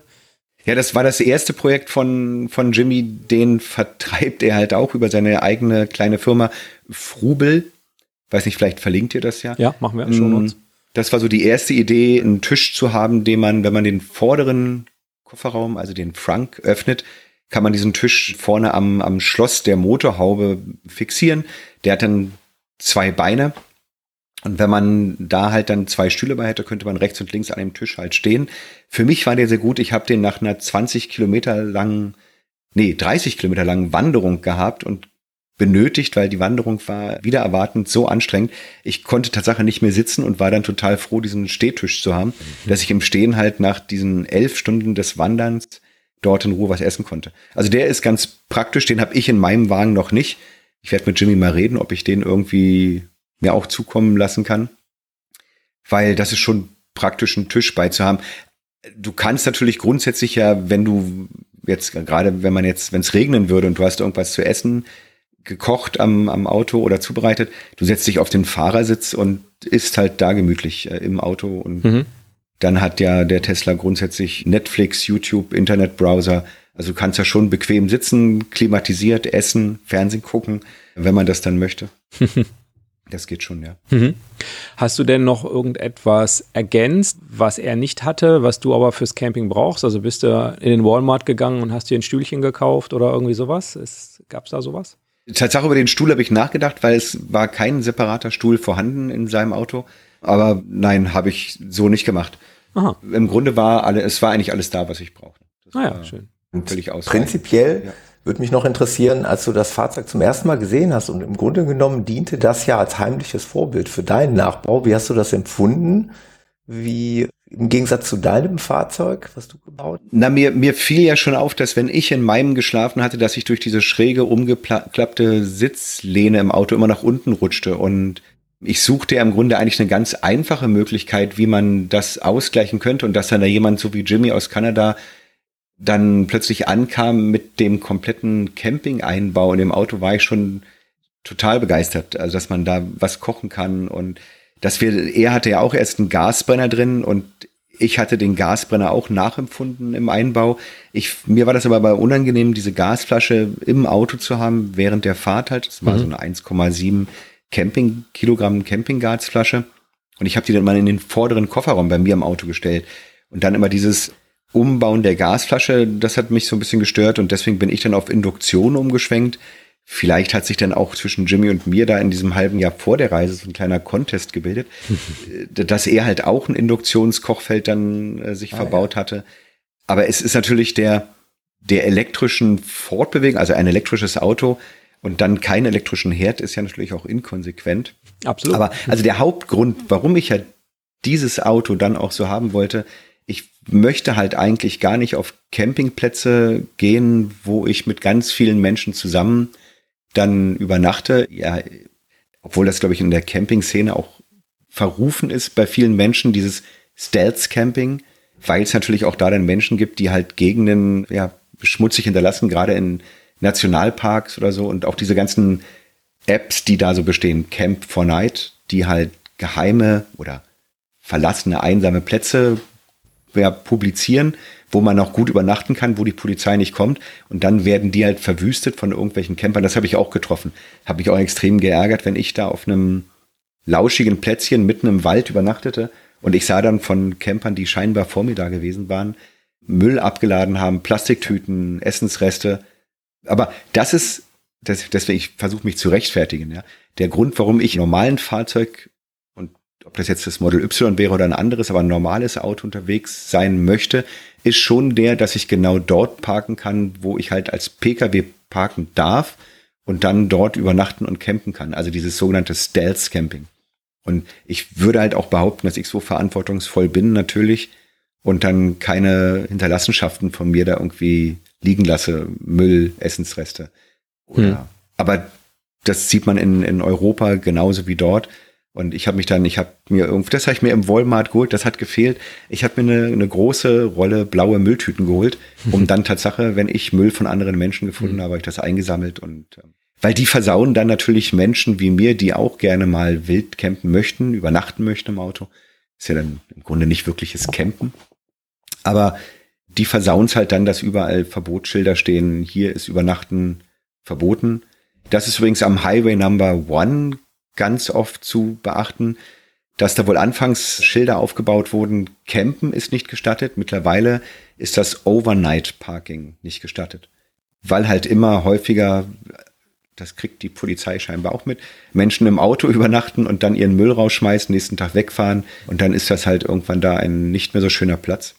Und ja, das ist halt ärgerlich. Aber das ist der Grund, warum ich das Model Y so umgebaut habe, dass ich halt überall da parken kann, wo ein normaler Pkw steht oder stehen kann, um dann direkt halt am Pazifik übernachten zu können und morgens halt, was ja, wenn ich ein Camping mobil hätte, auch wenn es ein VW-Bus wäre, sofort für die Polizei erkennbar wäre und man wahrscheinlich sofort weggeschickt würde. Mhm. Das passiert ja halt im Pkw nicht. Also auch in, ich habe auch ja ganz oft in Städten die letzte Woche meiner Reise, die endete dann wieder natürlich in Calgary, weil da ja auch die Fahrzeugübergabe war. Und nach fünf Wochen war ich als, als Großstädter dann nicht der Natur überdrüssig, aber ich freute mich wieder in eine Stadt zu kommen. Und habe mir auch gleich für die letzte Woche dann ein Sportstudio rausgesucht, wo ich mich angemeldet habe für eine Woche. Und ich habe halt im Auto um die Ecke geschlafen, eingereiht in die ganz normale Fahrzeugkolonne, bin ins Sportstudio morgens, habe meinen Sport gemacht, habe da geduscht und dann den Tag halt in der Großstadt verbracht. Das ist halt, ich habe in meinem Tesla eine Dusche verbaut und wenn ich in Europa unterwegs bin, irgendwo halbwegs alleine, dann gehe ich schnell hinter das Auto, dusche mich dort und ziehe mich wieder an. Da wurde ich halt in den USA vorgewarnt, wenn ich da, ja, wie Gott mich schuf, entkleidet hinterm Auto stehen würde und mich würde irgendwer sehen, das wäre halt nicht anzuraten in den USA.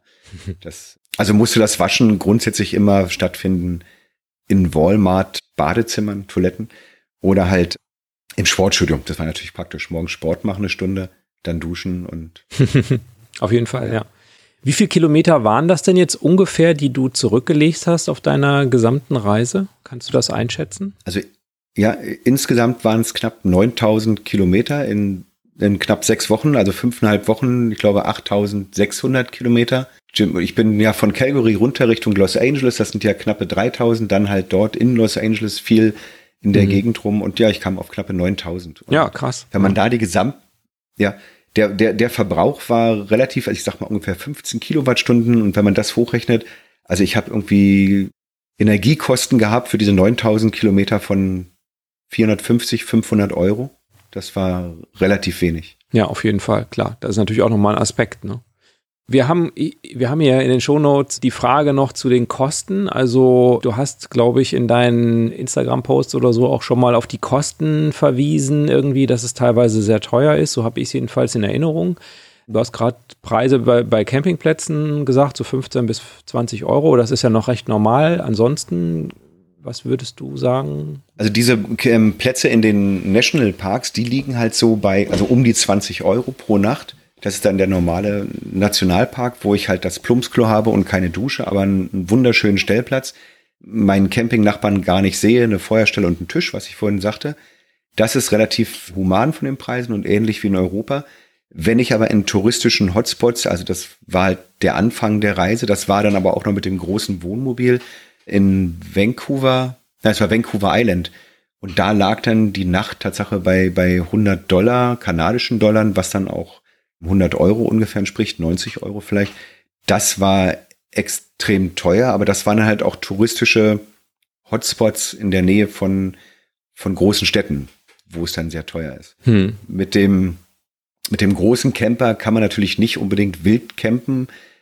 Der ist einfach zu auffällig, dieses Riesenfahrzeug, ja. Damit kann man dann auf einem Walmart kost kostenlos übernachten. Also äh, das ist immer möglich. Man kann immer auf Supermarktparkplätzen übernachten, wo es halt dann nichts kostet.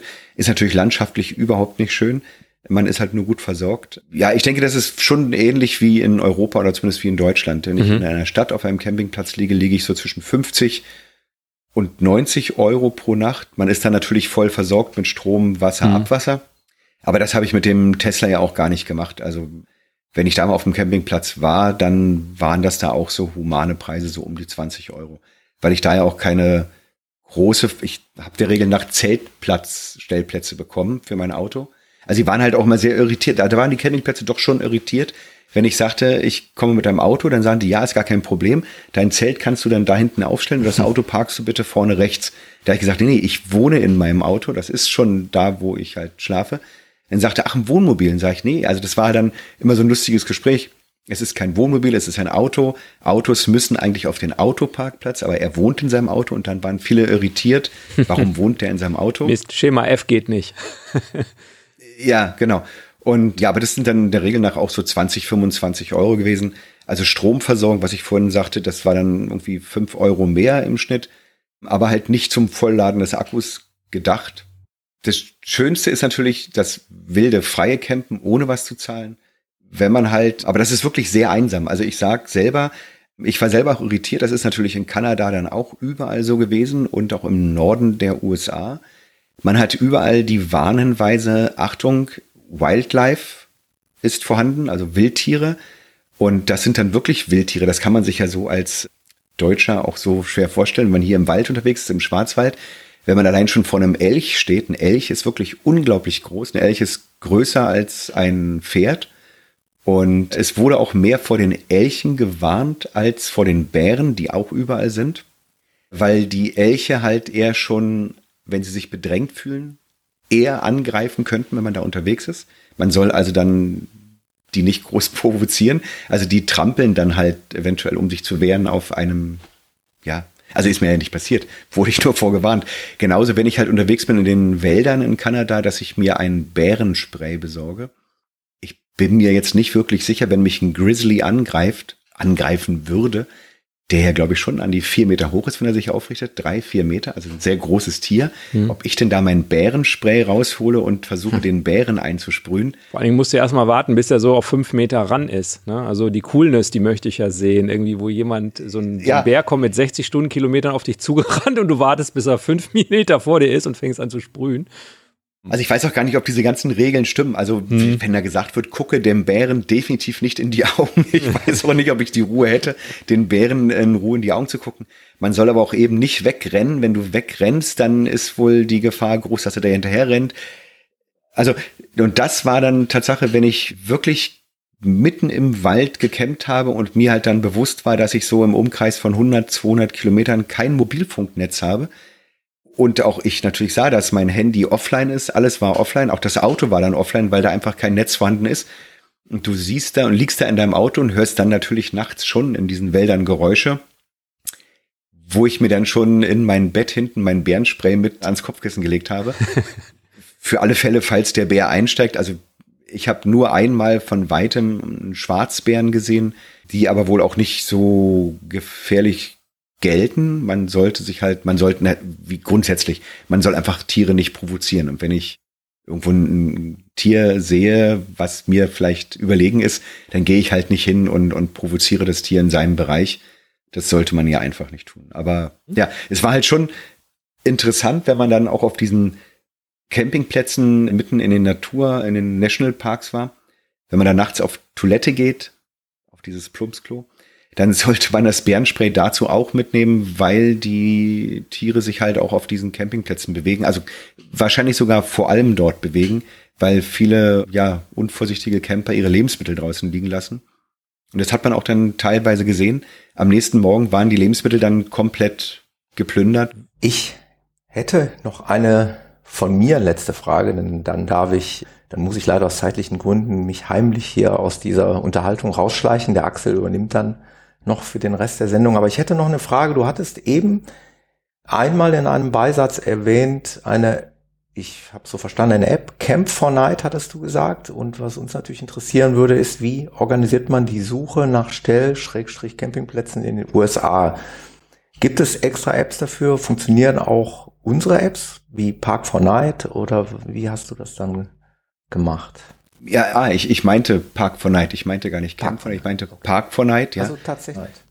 Die habe ich genutzt und da waren, also da war die Auswahl nicht so groß wie in Europa mit dieser App, aber man hat dort auch diese gängigen Plätze gefunden, also diese Walmart-Parkplätze, die waren dort im Grunde alle verzeichnet.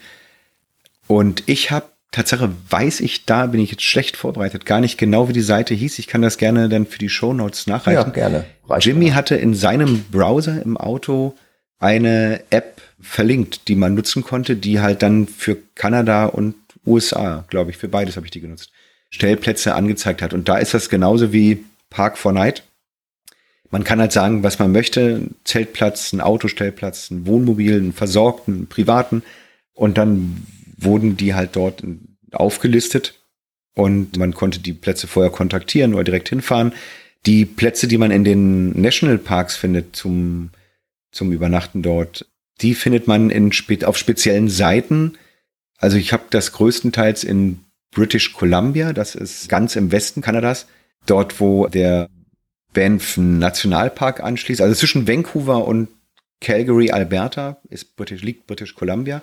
Dafür habe ich so eine spezielle Seite gehabt, aller Nationalpark Campingplätzen, wo man da halt raussuchen konnte nach Kriterien, was man gerne wollte, die Größe, die Versorgung des Platzes und wann man dahin möchte, ob der voll belegt oder nicht belegt ist.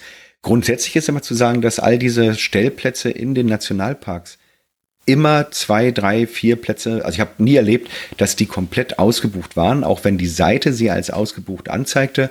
Wenn man nachts spontan vorbeigefahren ist, dann hat man immer noch einen Stellplatz bekommen. Auch wenn das online im Grunde als belegt markiert war.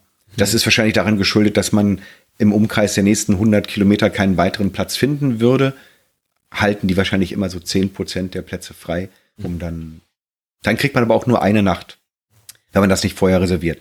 Und mir wurde angeraten von vielen Seiten im Vorfeld, alle Stellplätze jetzt vor allem mit dem großen Camper im Vorfeld schon vorzubuchen, die ganze Rundreise. Aber das wollte ich ja eigentlich gerade nicht, auch mit der Familie nicht unbedingt. Ich möchte ja campen, damit ich unterwegs sein kann und dann dort übernachte, wo ich halt gerade ja extrem von der Gegend begeistert bin oder weil ich einfach müde bin und nicht weiter kann und möchte und möchte nicht halt vier Wochen vorplanen, wo ich schlafen werde. Dann kann ich ja auch eine Reise wieder mit, mit kleinen Hotels oder Airbnb organisieren und das. Aber das hat geklappt. Also diese Spontanität konntet ihr so auch leben.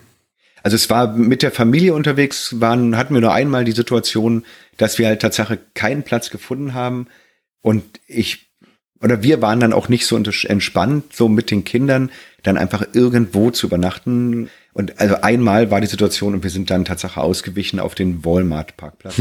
und die Kinder waren begeistert, sie konnten halt Internet nutzen und Filme gucken und das, was die Jugend halt braucht. Ich schleiche mich heimlich raus. Danke, Olli. Und ich gebe das Zepter weiter an den Axel.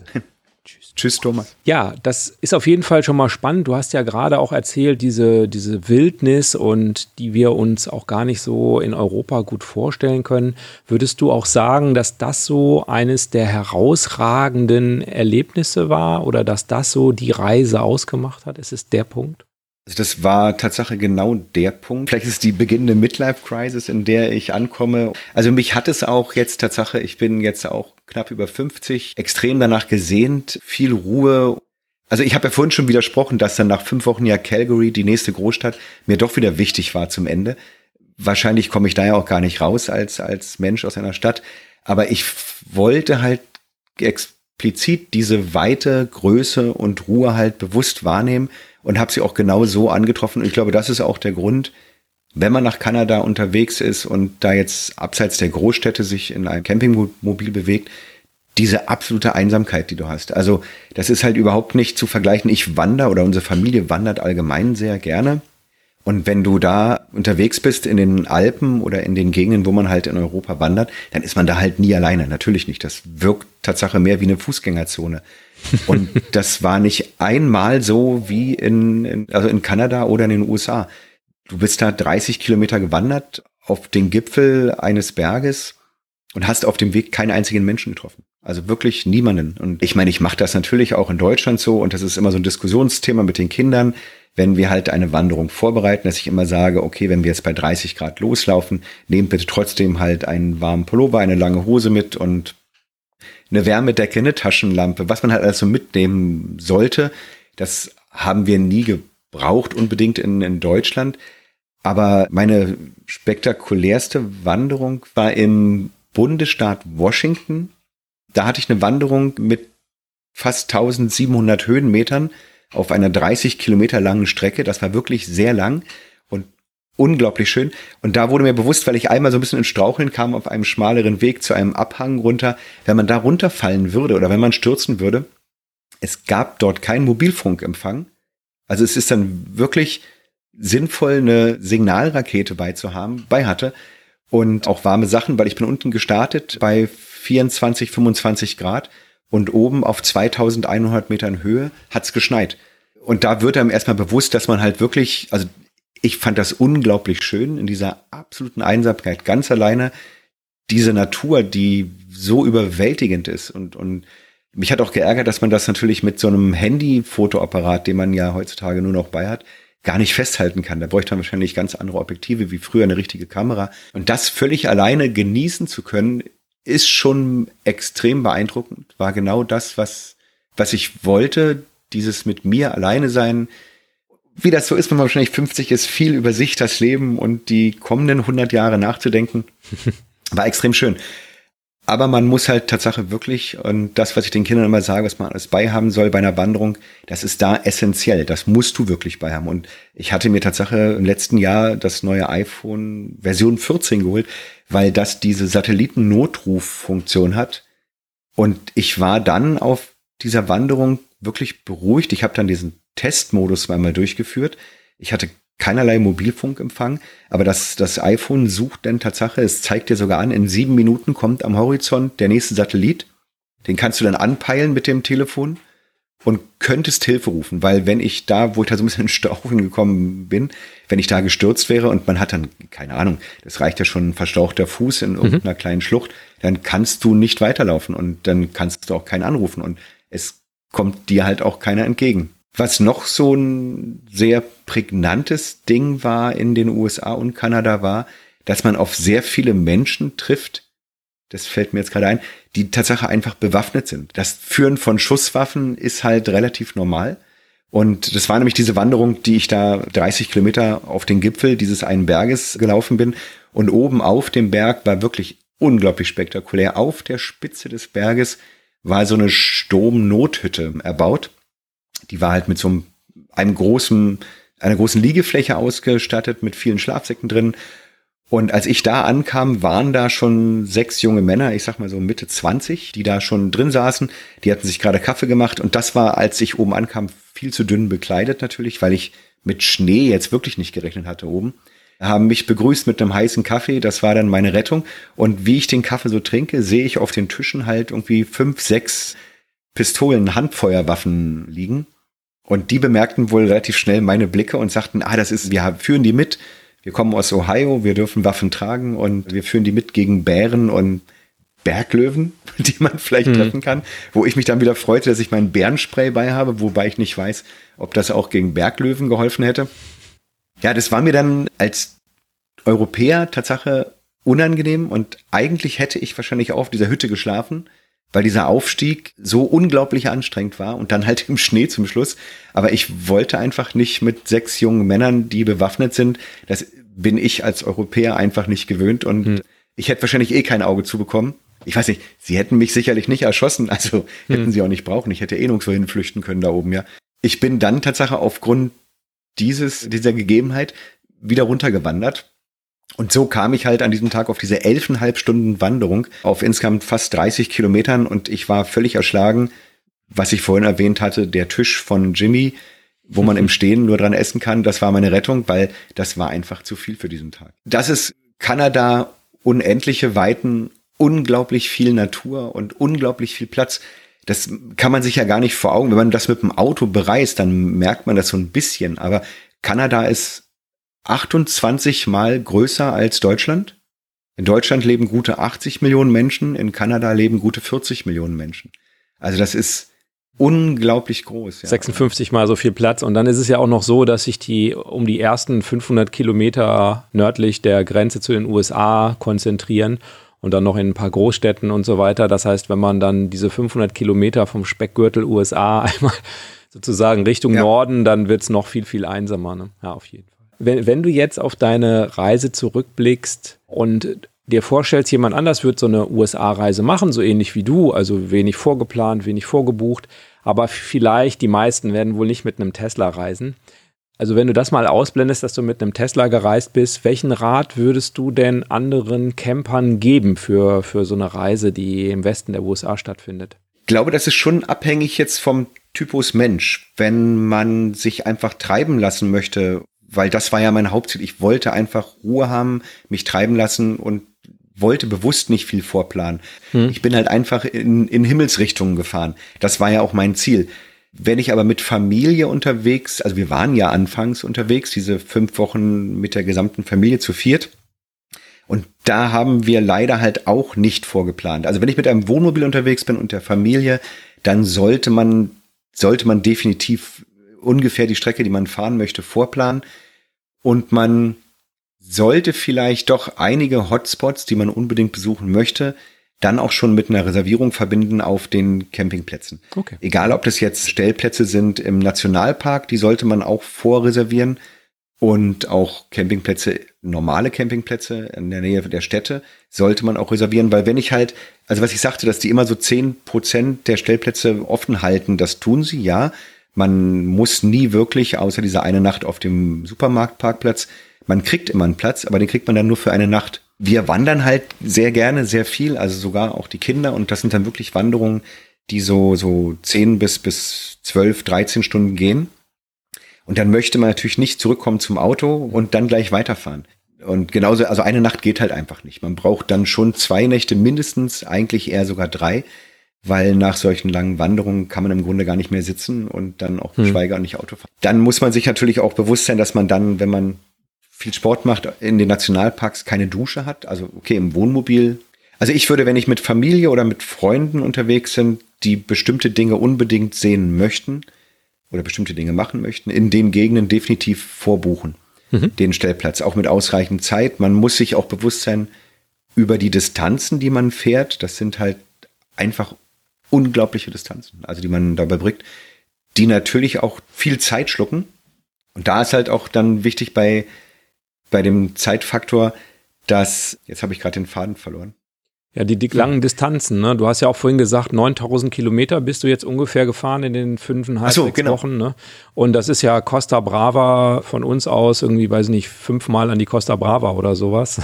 ne? Ja. Also. Naja, wenn ich von, von, von, von Berlin aus 3000 Kilometer südlich fahre, bin ich, glaube ich, schon ja, weit in Afrika eingereist. Äh, mhm. Ist, also von Calgary nach Los Angeles. Was ich sagen wollte, genau, wenn man da mit deutschen oder mit europäischen Geschwindigkeiten die Strecken bemisst, das darf man auch nicht tun. Okay, jetzt große Wohnmobile fahren ja, mit denen fährt man ja eh nicht 150. Aber man darf halt, man muss davon ausgehen, die Durchschnittsgeschwindigkeit liegt so irgendwo zwischen 60 und 80 kmh, die man halt fährt. Also man ist wirklich wirklich langsam unterwegs. Das fällt im Wohnmobil jetzt gar nicht so groß auf, weil gerade was ich vorhin sagte, wenn ich da im Normalmodus 27, 28 Liter Benzin verbrauche, dann fahre ich ja schon aus Kostengründen und vielleicht auch aus Umweltgründen bewusst langsamer.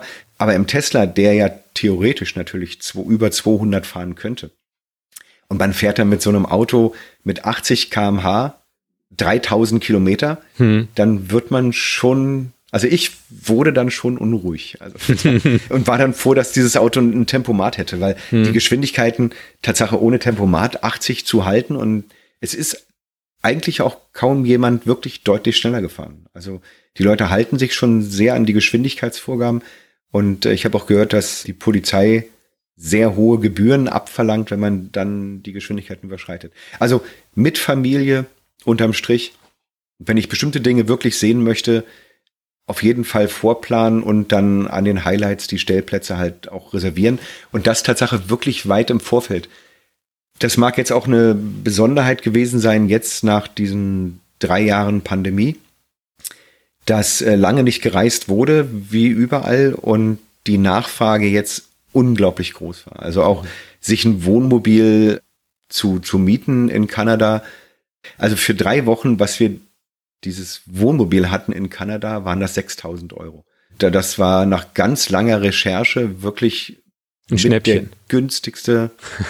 Schnäppchen will ich es lieber nicht nennen. Ja, ja, nee, schon. Ja, also es war, es ist schon extrem teuer. Und wenn man, das mag die Besonderheit sein, die Nachfrage hat wohl gerade in diesem Jahr wieder extrem angezogen, jetzt nach den drei Jahren der Pandemie.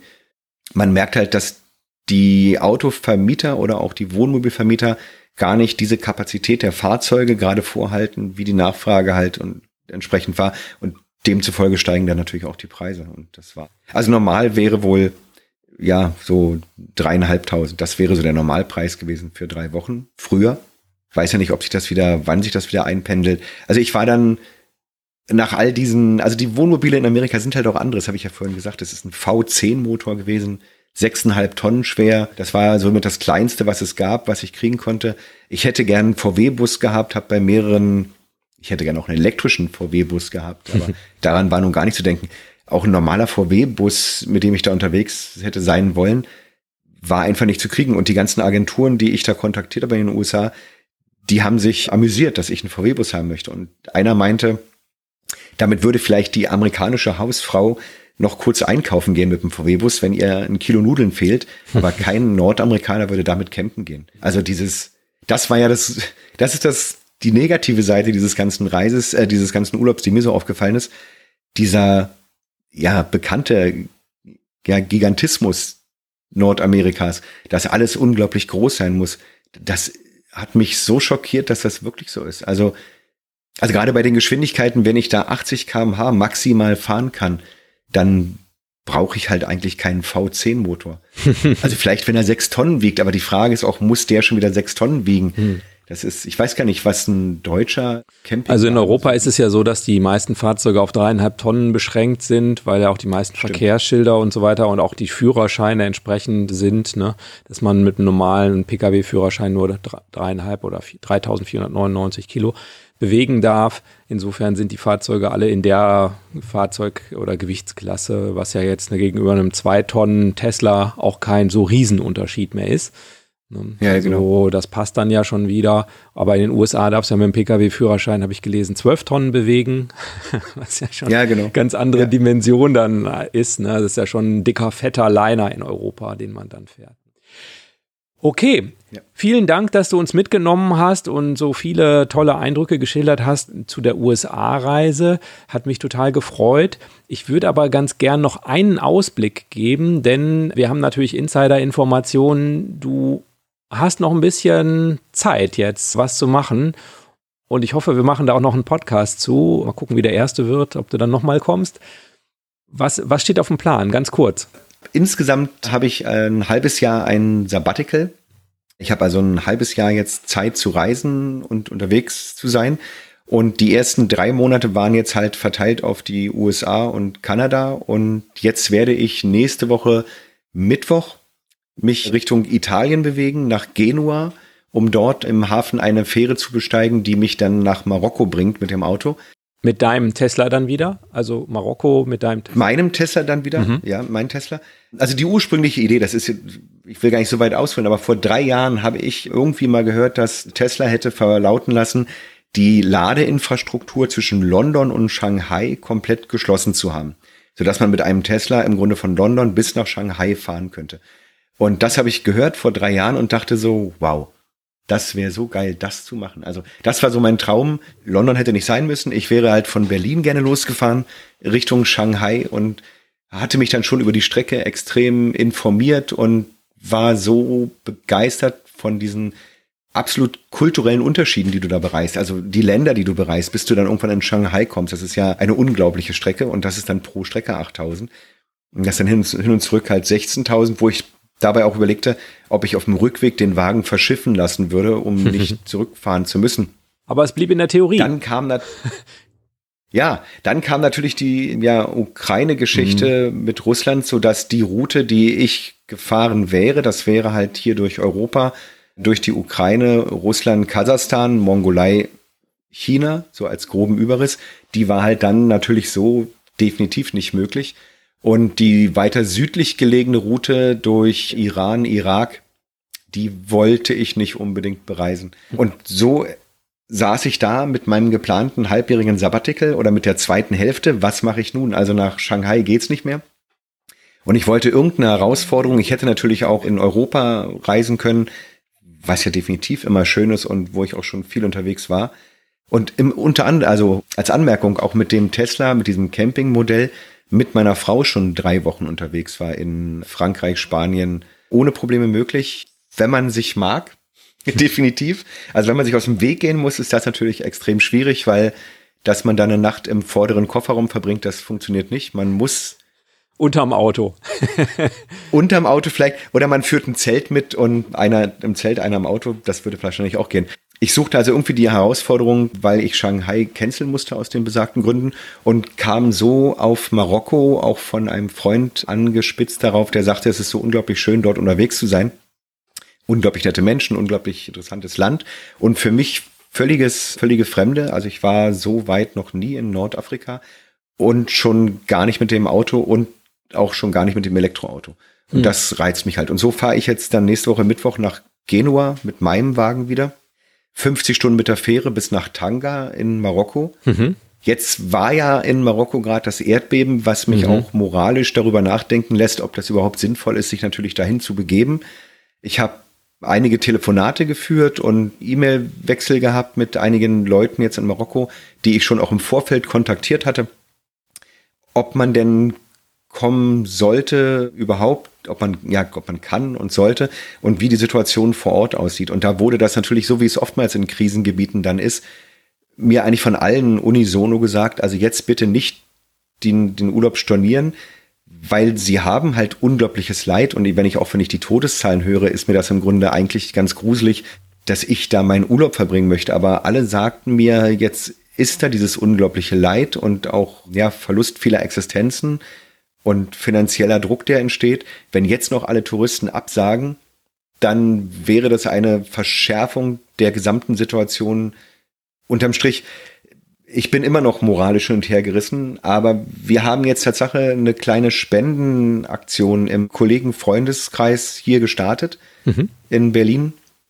Aber wenn ich da unterwegs bin und ich treffe auf Menschen, ja, weiß ich nicht, dass man dann halt irgendwo vielleicht zielgerichtet Tatsache den Leuten finanziell hilft, wenn das sich ergibt. Also auch die zwei Kontakte, die ich in Marokko jetzt im Vorfeld in der Planung habe, die wollen mir da auch helfen zu gucken, wem es wirklich schlecht gibt. Ich werde wahrscheinlich auch noch ein bisschen, ja, ich weiß es nicht, medizinisches Material mitnehmen, dass man, ich, mhm, mhm. ich bin da Tatsache noch ein bisschen in der Planung und habe das mit dem Erdbeben im Nordamerika-Urlaub jetzt auch gar nicht so groß mitbekommen bin damit jetzt erst wieder in der letzten Woche so konfrontiert gewesen.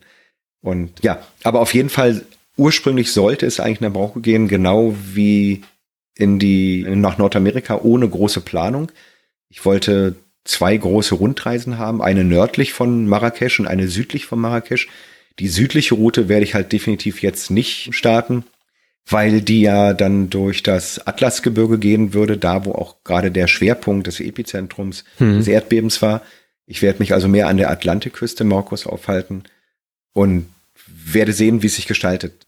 Also ich habe ja auch immer noch die Option, ich kann das natürlich abbrechen. Ich habe die Rückfähre noch nicht gebucht. Ich kann also jederzeit irgendwo dann wieder zurück nach Europa.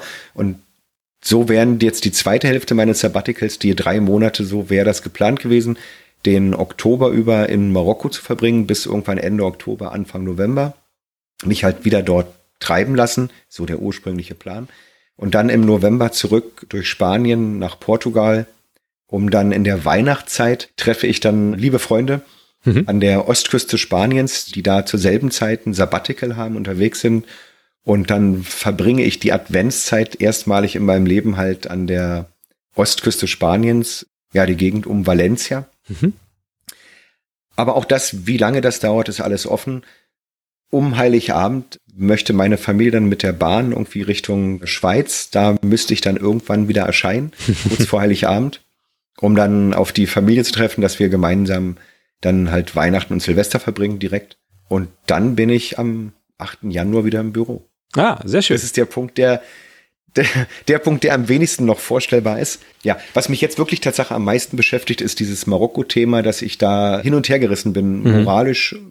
Und ich kann die Leute natürlich verstehen, die sagen, wenn jetzt alle stornieren, dann wird das noch schwerer, dann fehlt das Geld, aber vielleicht sollte man die Übernachtungsgebühren einfach spenden und gar nicht hinfahren oder hinfahren und helfen, aber also ich kann halt nicht, ich könnte nicht am Strand liegen und mich mhm. amüsieren, wenn ich weiß, im Nachbarort da kämpfen Menschen um die Existenz oder mhm. haben liebe Menschen verloren. Das ist halt dann schon schwierig. Ja. Verstehe ich absolut. Bin gespannt, wie, wie du dich entscheidest und auch was deine Eindrücke dann vor Ort sind. Das ist ja auch immer schwierig mit den Medien irgendwie. Da werden ja gewisse Sachen durchaus gehypt manchmal und dann eben andere Dinge nicht. Also das war auch sehr eindrücklich. Thomas und ich waren ja auch mal im Ahrtal viele Monate nach der Flut und das war auch sehr eindrücklich dort. Ich bin sehr gespannt, wie, wie du das für dich empfindest. Wir haben das ja durchaus am Ende auch positiv für uns empfunden. Deswegen war es mir auch so wichtig, vorher jetzt Kontakt zu haben mit Menschen aus Marokko zu fragen, wie die die Lage sehen, weil mhm. ich da der, der Presse natürlich auch immer, ja, ja, kritisch gegenüberstehe, ob das Marokko ist ja auch ein großes Land. Das, und wollte halt dann die, die Meinung halt der Menschen vor Ort haben. Und wenn die sagen, man kann definitiv kommen, es ist sicher, hm. klar kann es jetzt Nachbeben geben, das wäre ja der andere äh, hm. Faktor, die eigene Sicherheit. Aber fühle ich mich jetzt im Fahrzeug im Grunde auch nicht groß gefährdet. Und ich werde nicht im Gebirge sein, ich werde nicht in, in Städten mich aufhalten unbedingt. Ja, wie gesagt, die baten halt drum zu kommen und mhm. die Lage vor Ort ist sicher. Das habe ich jetzt gestern irgendwie auch noch kurz mitbekommen, dass sogar der Tourismusminister irgendwie da aufgerufen hat, sie können kommen, das Land ist sicher. Ja. Es bleibt halt nur dann der moralische Aspekt. Ja. Mhm. Also ich weiß auch gar nicht, wie es möglich ist. Ich möchte mich auch gar nicht da in die Position begeben, dass ich jetzt Gelder dahin bringe und Spenden verteilen möchte. Das, mhm. das, das wäre wirklich nur in einem persönlichen Dialog mit irgendeinem Menschen, den ich treffe, der sagt, mhm. Mensch, scheiße, mir hat das ganze Haus zerrissen, ich weiß nicht, was ich tun soll und also ich will da auch nicht als Tourist ankommen, der jetzt irgendwie ja, Gelder verteilt. Also das hm. ist ähm, schwierige Situation. Und das Auto, den Tesla vollzupacken mit Hilfsmaterialien, dafür ist er natürlich auch nicht groß genug. Ja, ja, ja, ja verstehe ich. Ja. Ich bin gespannt, wie du dich entscheidest. Und zwar, ich glaube auch, dass es eine positive Seite haben kann, dahin zu fahren und geholfen zu haben. Also das kann ich mir schon vorstellen, dass das auch ein Aspekt sein kann. Ich freue mich, wenn wir uns wieder hören Anfang nächsten Jahres und du uns darüber berichtest, wie, wie du es empfunden hast und was letztlich aus deinem Sabbatical zweite Hälfte sozusagen geworden ist. An dieser Stelle von mir erstmal herzlichen Dank, dass du dir die Zeit genommen hast, für, von der ersten Hälfte zu berichten und von den spannenden Sachen, die du da gemacht hast, auch mit dem Treiben lassen. Das schaffen ja auch wahrscheinlich nicht besonders viele. Das ist ja auch ein gewisser Mut erfordert, dann einfach so ein bisschen ungeplant zu fahren und vielleicht auch das eine oder andere Highlight oder vermeintliche Highlight zu verpassen. Vielen Dank, Olli, und liebe Grüße an die Familie und eine tolle zweite Hälfte im Sabbatical. Ja, total gerne. Und sorry, wenn ich so ein bisschen ungeplant war insgesamt in der strukturierten Erzählung der Reise, aber das ist ja alles noch gerade erst gestern zu Ende gegangen und bin selber noch von vielen Dingen sehr beeindruckt und ja, muss selber jetzt erstmal Fotos sortieren, Strecke sortieren und äh, das wirken lassen, was ich die letzten Monate erlebt habe. Aber da, gerne, ja. Dafür war es sehr plastisch. Vielen Dank. Liebe Grüße auch an die Familie. Die Niki, die kenne ich ja zumindest. Tochter und so noch nicht. Liebe Grüße. Und dann würde ich sagen, mach's gut und eine tolle Reise. Ja, gerne. Klasse. Tschüss. Tschüss. Das war der Abgefahren Podcast mit Axel, Jan und Thomas. Weitere Informationen findest du auf unserer Homepage abgefahren-podcast.de auf der Episodenseite.